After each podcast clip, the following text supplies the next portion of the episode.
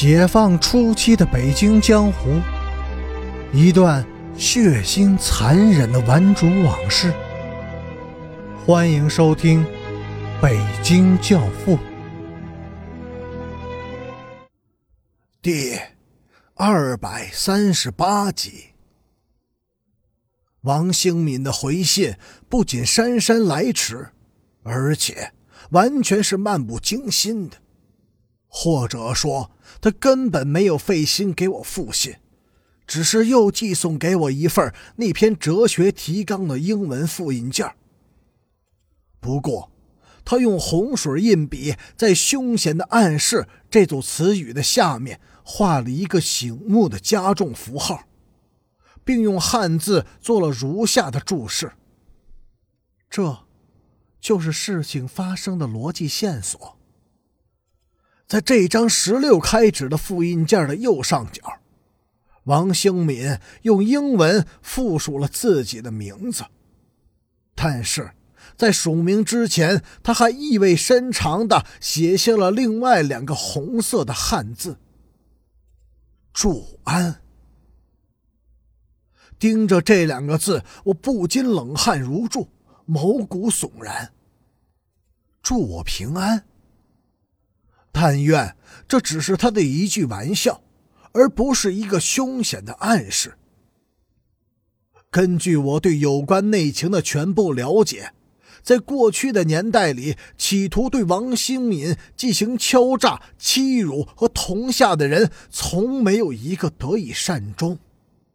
他们全都没有逃脱了来自黑暗处的。报复、暗算和严惩。我怀疑自己是否已经处在了巨大的危险中，于是，我不得不按照王兴敏的提示，苦苦的去找寻历史与未来的契合点，冥思苦想的去发掘那起凶杀血案的象征性意义。我的潜意识一再的告诉我。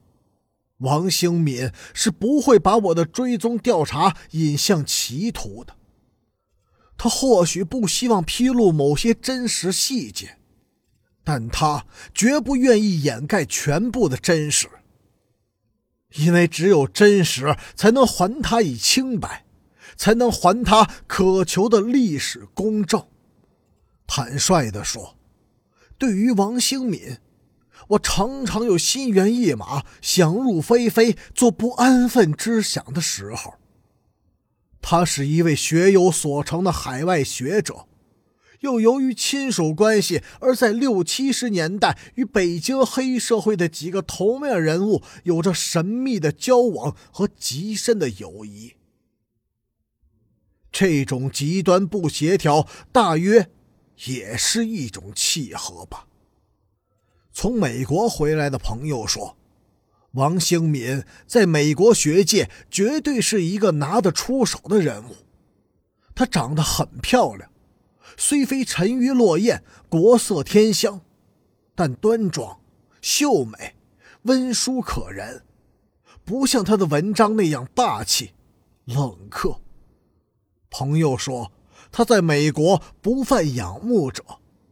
但他至今仍单独和母亲生活在一起，这又是为什么呢？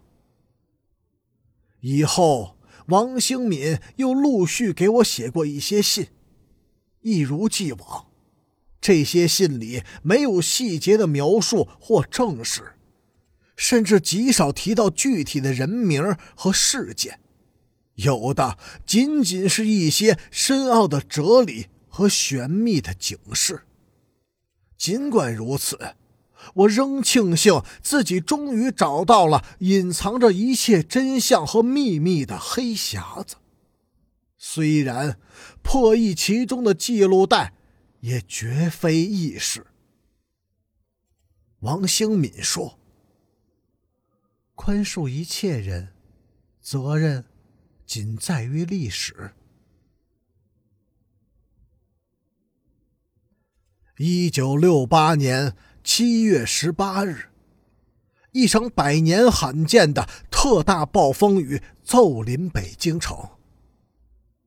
天帮黑的时候，天宇间一声长啸，一股强劲的无定向的狂风突然袭向北京城的大街小巷，顿时狼烟暴起，瓦走砖飞，城市被如刀的刀锋切割的面目全非。